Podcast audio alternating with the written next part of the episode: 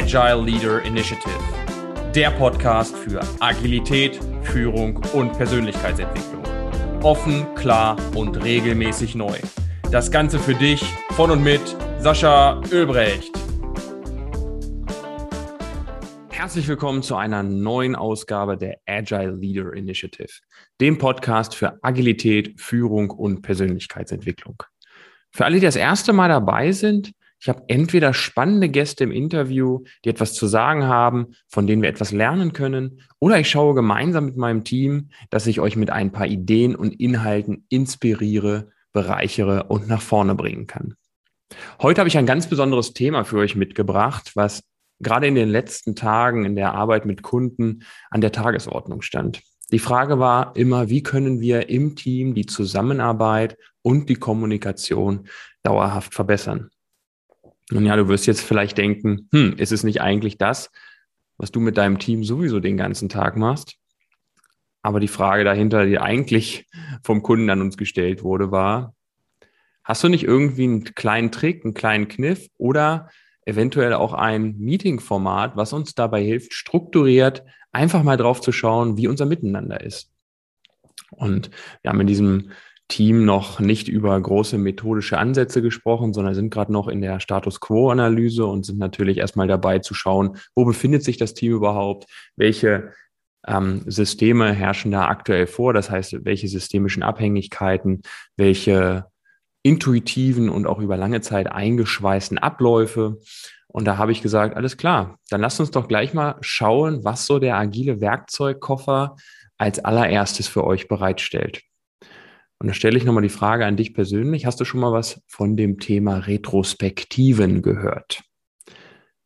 Ich denke, jeder von euch ist mit dem Begriff, ich betrachte das retrospektivisch oder ich schaue mal in die Retrospektive schon mal in Berührung gekommen und hat sich vielleicht auch Gedanken gemacht, okay, wie liefen denn so die letzten Wochen, wie liefen so die letzten Monate, was war gut, was war schlecht, was könnte ich eventuell besser machen? Vielleicht hast du das auch schon mal gemeinsam mit deinem Team gemacht im Zuge eines Projektes oder eines Team-Meetings, wo ihr einfach geschaut habt, okay, lass uns mal gucken, wie es so zwischen uns läuft.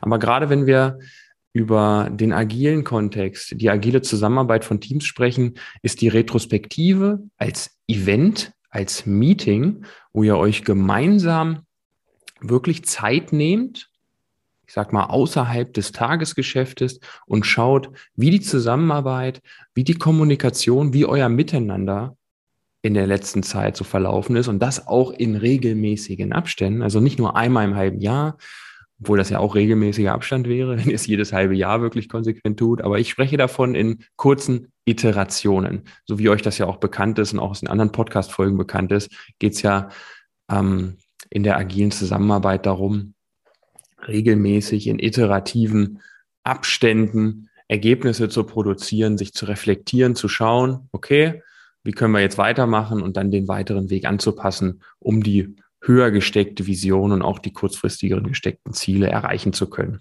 Inspect and Adapt ist der, der Cycle, der dahinter liegt, der auch, ich sag mal, für alle, die es aus der Managementlehre vielleicht kennen, hinter dem Plan, Do, Check, Act Ablauf von dem Herrn Deming stehen.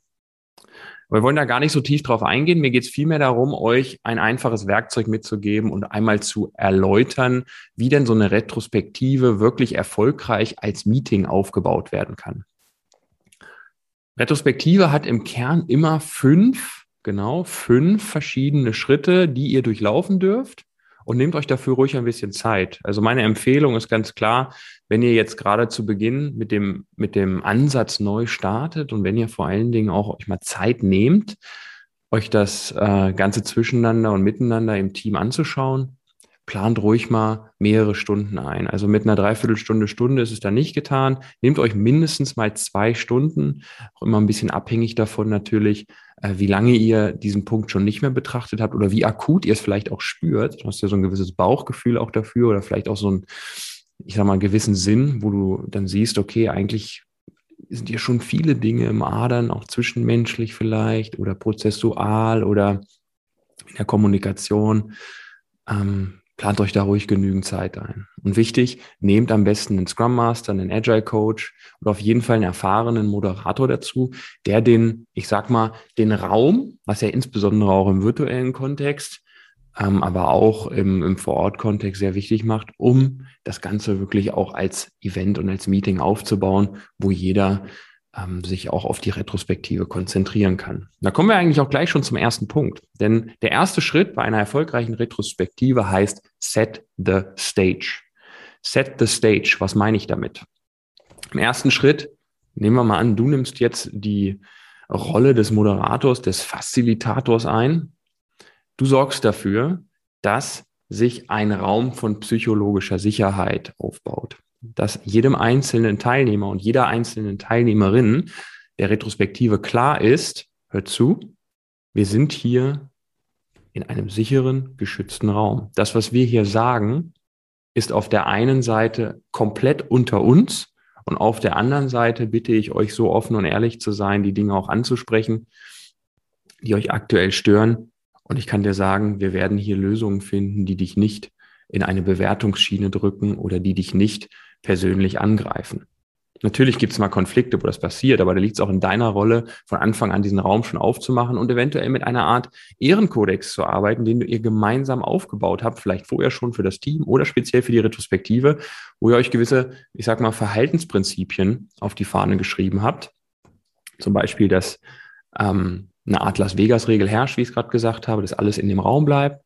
What happens in Vegas stays in Vegas dass hundertprozentiger Fokus auf die Retrospektive gelegt wird. Das heißt, keiner beantwortet nebenbei E-Mails, keiner schreibt nebenbei Konzepte für irgendwas anderes oder macht sich über andere Dinge Gedanken, dass respektvoll miteinander umgegangen wird und natürlich, was auch oft nicht fehlen darf, dass auch eine spaßige Veranstaltung sein kann, weil ihr seid ja da erpicht, ihr möchtet gerne eure Zusammenarbeit und Kommunikation verbessern. Also warum nicht gleich das Ganze auch mit Spaß kombinieren? Da gibt es gerade in der retrospektivischen Durchführung extrem coole Ansätze, die das Ganze auch reizvoll und Spaß, spaßig machen. Wenn ihr jetzt den ersten Schritt durchlaufen seid, set the stage, sollte zumindest mal so ein Gefühl einhergegangen sein, dass ihr als Team euch in einem sicheren Raum befindet. Natürlich könnt ihr da auch ein kleines, ich sag mal, einen Gamification-Ansatz mit einbeziehen. Das heißt, ein kleines Spielchen mit einbauen, wo erstmal, ich sag mal, auch die Gedanken von dem eigentlichen Geschäft vom eigentlichen Arbeitstag, die vielleicht vorher noch im Kopf waren, bisschen gebrochen werden und ihr gleichzeitig auch schon vielleicht ein kleines Ergebnis, was ihr reflektieren könnt, mit einbaut. Gibt es sehr viele. Ich kann euch da den äh, Retromaten im Internet nur empfehlen. Für die gesamte Retrospektive kann das sehr, sehr gut sein. Da gibt es ganz, ganz viele Beispiele. Da könnt ihr euch selber eure eigene Retrospektive zusammenstellen, wenn ihr jetzt aktuell noch keine große Idee habt, wie ihr das machen möchtet. Zweiter Schritt. Gather Data. Also Daten sammeln ist der zweite Schritt. Jeder und jede Person hat die Möglichkeit, nun alle Punkte einfach mal aufzubringen. Das kannst du mit verschiedenen Methoden machen. Vielleicht lässt du alle gemeinsam auf einem virtuellen Whiteboard arbeiten, vielleicht lässt du sie gemeinsam in einem Raum arbeiten, dass jeder aber die Möglichkeit hat, die Informationen und die Punkte, die vielleicht gut gelaufen sind, schlecht gelaufen sind oder die verbessert werden können oder die ihr gerne behalten möchtet, die ihr gerne loswerden wollt, einfach mal äh, niederzuschreiben und dann auch mit der Gruppe zu teilen. Das heißt, transparent zu machen für alle, die dort involviert sind. Und da gibt es auch verschiedene Möglichkeiten, wie ihr das aufbauen könnt. Immer, ich würde sagen, themenabhängig oder auch von der Situation abhängig. Das liegt dann ein bisschen bei euch in der Facilitatorrolle, dass ihr einfach einschätzt, welcher Ansatz oder welche Bereiche sollten wir jetzt kurz besprechen um das bestmögliche Ergebnis für, fürs Team auch äh, herauszubekommen. Wenn ihr das gemacht habt, ein bisschen Zeit gegeben habt, die Informationen gesammelt wurden, dann habt ihr den dritten Schritt vor euch und das heißt Generate Insights. Das heißt, es wird genau erläutert, was steckt denn hinter dem Punkt. Jeder nimmt sich nochmal die Punkte vor und erörtert sie verbal. Es wird gegebenenfalls ein bisschen diskutiert, Informationen werden angereichert, Beispiele werden genannt, um das Ganze einfach klar verständlich zu machen und die absoluten Ursachen hinter den Themen auch rauszukitzeln. Da liegt es auch an euch, die richtigen Fragen zu stellen und auch mal von der Symptomebene wegzugehen und ein bisschen tiefer zu bohren und zu schauen, Mensch, wo kommt denn der Punkt eigentlich her? Was ist denn der eigentliche Beweggrund? Ist es etwas Persönliches? Ist es etwas Prozessuales? Etwas, was die Person gestört hat in einer bestimmten Situation. Also ganz viele verschiedene Möglichkeiten, da auf jeden Fall noch wesentlich mehr Insights zu bekommen. Je mehr Insights ihr habt, desto besser, weil auf Basis dieser Insights, was ja die, der Schritt Nummer drei ist in einer erfolgreichen Retrospektive, könnt ihr dann den Schritt vier einleiten. Der Schritt vier heißt Decide what to do. Weil, wie ihr wisst, es geht immer um die Umsetzung letzten Endes und um direkte Verprobung der Elemente, die wir für uns als wichtig erachten, die wir für uns als verbesserungswürdig erachten. Das heißt, wir haben die Informationen gesammelt, haben Insights darüber und sind der Ursache ein wenig auf den Grund gegangen. Jetzt entscheidet das Team gemeinsam, welche Maßnahmen daraus abgeleitet werden können. Was können wir direkt nach diesem Meeting als Experiment ausprobieren, weil wir vermuten, damit wird Zusammenarbeit, Kommunikation, je nachdem welches Thema ihr gerade beschrieben habt, besser. Das heißt, leitet euch direkt welche ab. Ich bin ein klarer Freund davon, jetzt nicht von allen Punkten, die ihr vorher aufgebra äh, aufgebracht habt, tatsächlich auch Maßnahmen abzuleiten, weil ihr wisst, ein riesen Blumenstrauß, den kriegt ihr auch in der Kürze dann gar nicht umgesetzt und verfolgt. Wichtig dabei, macht eine Art, ich sag mal, Dot-Voting, Abstimmungsverfahren, wo das Team gemeinsam entscheidet, was sind jetzt die wichtigsten Punkte, die wir angehen sollten und leitet davon Maßnahmen ab. Besser am Ende eine wirklich ausgegorene Maßnahme als fünf, die keiner wirklich verfolgt und die auch nicht so einen riesen Mehrwert versprechen. Weil denkt dran, der Mehrwert steht da immer im Fokus und in der Umsetzung steht es immer im Fokus, dass ihr das als Experiment ausprobiert und dann natürlich auch die Möglichkeit habt, in der nächsten Retrospektive, die hoffentlich nicht so weit in der Zukunft liegt, ihr zum Beispiel in einem in einem Projektmanagement-Umfeld unterwegs seid und ihr nutzt die Methode Scrum, wo Retrospektiven auch ein zentrales Event sind, dann habt ihr entweder jede Woche, jede zwei Wochen, jede drei Wochen oder jede vier Wochen mindestens eine Retrospektive, wo ihr euch genau über das austauscht. Und natürlich habt ihr dann die Möglichkeit, auch die vorherigen Maßnahmen da nochmal zu reflektieren. Und last but not least ist es wichtig, dass ihr auch ein vernünftiges Closing, also Schritt fünf ist Closing, als Facilitator gemeinsam mit dem Team ermöglicht und das auch nicht einfach so hinten runterfallen lässt. Das heißt, die Sachen, die ihr umsetzen wollt, am besten auch besprechen, wie geht ihr das an? Ähm, wenn ihr noch ein bisschen Zeit habt, auch ähm, welche, welcher Teil vom Team, gibt es eine Person, gibt es das ganze Team, nimmt sich der Themen an, übertragt es am besten auch in eure äh, Liste, in euer Backlog, in eure Übersicht, wo ihr alle Themen, die ihr eh umsetzen wollt, fachlicherseits, inhaltlicherseits, habt, nehmt es da gerne mit auf, damit das auch transparent ist und ihr das auch regelmäßig besprechen könnt und demzufolge für euch als Team auch, ich sag mal, trackt und ähm, ja, überwacht. Nicht gegenseitig und Fingerpointing, sondern vor allen Dingen in der Eigenverantwortung schaut, wo seid ihr denn mit dem, mit dem Ergebnis, was ihr tatsächlich erreichen wolltet. Und seht am Ende auch auf jeden Fall zu, dass ihr den Raum genauso schließt, wie ihr ihn aufgemacht habt. Das heißt, am besten gebt doch auch noch mal kurz die Möglichkeit, zu der Retrospektiven kurzes Feedback zu geben. Da kann ich nur empfehlen, einen einfachen ROTI anzuwenden, Return on Time Invested.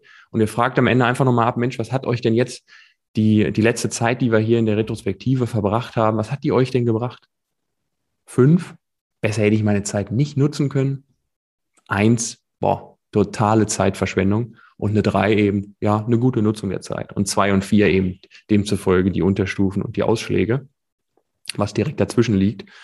Und damit habt ihr eine gute Möglichkeit, auch da den Kreis zu schließen und einen optimalen Ausgang am Ende der Retrospektive zu ermöglichen. Eine für mich der mächtigsten Mittel in der agilen Zusammenarbeit. Weil wir kennen das, wenn wir uns auf die Dinge konzentrieren, auf das Was konzentrieren, was wir letztlich umsetzen möchten in einer Teamzusammenarbeit, geht es häufig verloren, darüber zu sprechen, wie wir es eigentlich umsetzen, wie wir zusammenarbeiten, wie wir letzten Endes auch kommunizieren.